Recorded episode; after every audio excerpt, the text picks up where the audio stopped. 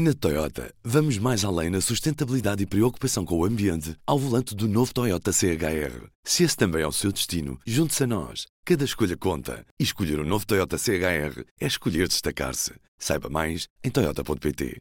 P24, hoje é terça-feira, 3 de outubro. Apresentamos a nova gama de veículos híbridos plug-in.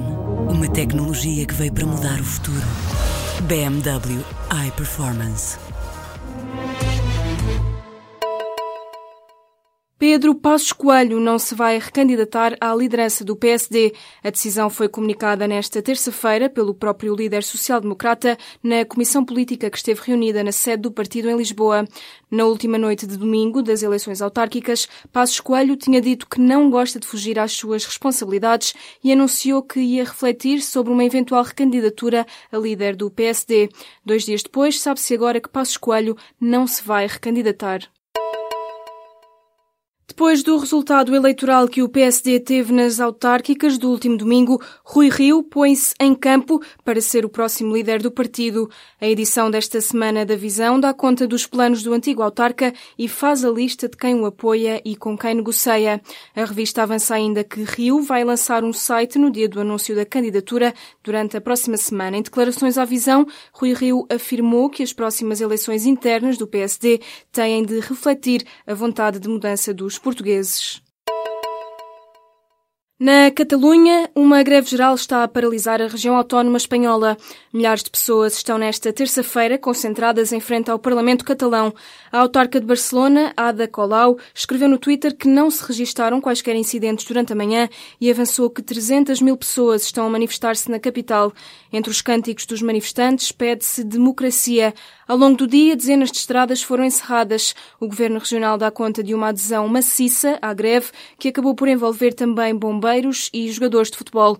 A greve geral na Catalunha foi convocada para protestar contra a repressão policial e contra a forma como as autoridades recorreram à força para tentarem impedir o referendo independentista do último domingo. Pode acompanhar ao minuto a situação na Catalunha com fotografias e vídeos do dia no live blog do público. Subiu para 59 o número de vítimas mortais do massacre desta segunda-feira em Las Vegas. O ataque durante um concerto de música deixou mais de 200 feridos, 12 em estado crítico, segundo adianta a Reuters. O atirador foi identificado como Stephen Paddock, um homem de 64 anos de nacionalidade norte-americana. A polícia esteve em casa do suspeito nas últimas horas, onde encontrou mais armas e material explosivo. Stephen Paddock suicidou-se no quarto do hotel Mandalay Bay, depois de disparar sobre a multidão. O homem tinha junto a si 18 armas, centenas de munições e vários explosivos. Este é o mais mortífero tiroteio da história moderna norte-americana. O FBI está a investigar o caso. O cantor Tony Carreira pediu a nulidade da acusação do Ministério Público. Apesar disso, Tony Carreira diz-se disponível para chegar a um acordo, desde que não envolva o pagamento de qualquer quantia à editora que apresentou a queixa por plágio. O cantor, acusado de plágio, recusa-se assim a pagar à Companhia Nacional de Música. O acordo proposto pela Procuradora do Ministério Público previa o pagamento de 15 mil euros a uma instituição de solidariedade social e 30 mil euros à companhia que fez a acusação.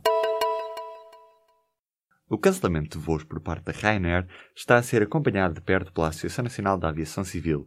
O regulador, sabe o Jornal Público, está a conduzir ações de inspeção nos aeroportos de Faro, Lisboa e Porto.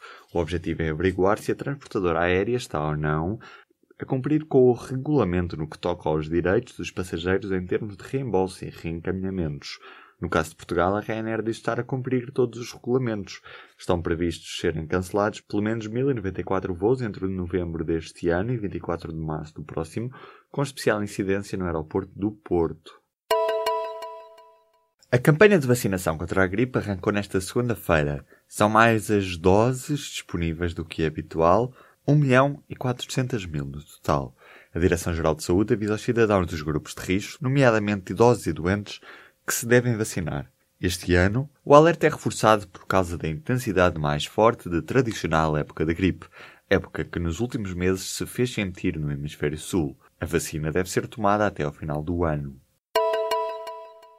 O governo do presidente dos Estados Unidos apoia um projeto de lei que prevê a proibição do aborto após as 20 semanas de gestação. A iniciativa legislativa em questão, promovida pelo congressista republicano do Arizona Trent Franks, deverá ser submetida à votação nesta terça-feira e criminaliza a prática da interrupção voluntária da gravidez. Espera-se que a Câmara Baixa dê luz verde ao projeto de lei como já ocorreu de resto em 2015, mas também é provável que não passe no Senado. O Prémio Nobel da Física de 2017 foi atribuído a Ryan Weiss, Barry C. Barish e Kip Hastorn, cientistas responsáveis pela detecção de ondas gravitacionais. O prémio foi atribuído esta terça-feira ao grupo de cientistas que comprovou a teoria de Einstein que previu há mais de 100 anos a existência deste tipo de ondas. As ondas gravitacionais são pequeníssimas ondulações no espaço-tempo e podem ser comparadas ao tecido que constitui o universo, que terá sido criado há 13.800 milhões de anos, um fenómeno chamado Big Bang. O Infarmed registrou uma aplicação móvel para monitorizar a fertilidade a app é a primeira a ser registada como dispositivo médico em Portugal, chama-se Natural Cycles e foi aprovada em fevereiro pela União Europeia. A ideia partiu de uma antiga física de partículas que fez parte da equipa que ajudou a detectar o bosão de Higgs. Cerca de mil mulheres portuguesas usam uma aplicação móvel para controlar a fertilidade. Na Toyota, vamos mais além na sustentabilidade e preocupação com o ambiente ao volante do novo Toyota CHR. Se esse também é o seu destino, junte-se a nós. Cada escolha conta. E escolher o um novo Toyota CHR é escolher destacar-se. Saiba mais em Toyota.pt.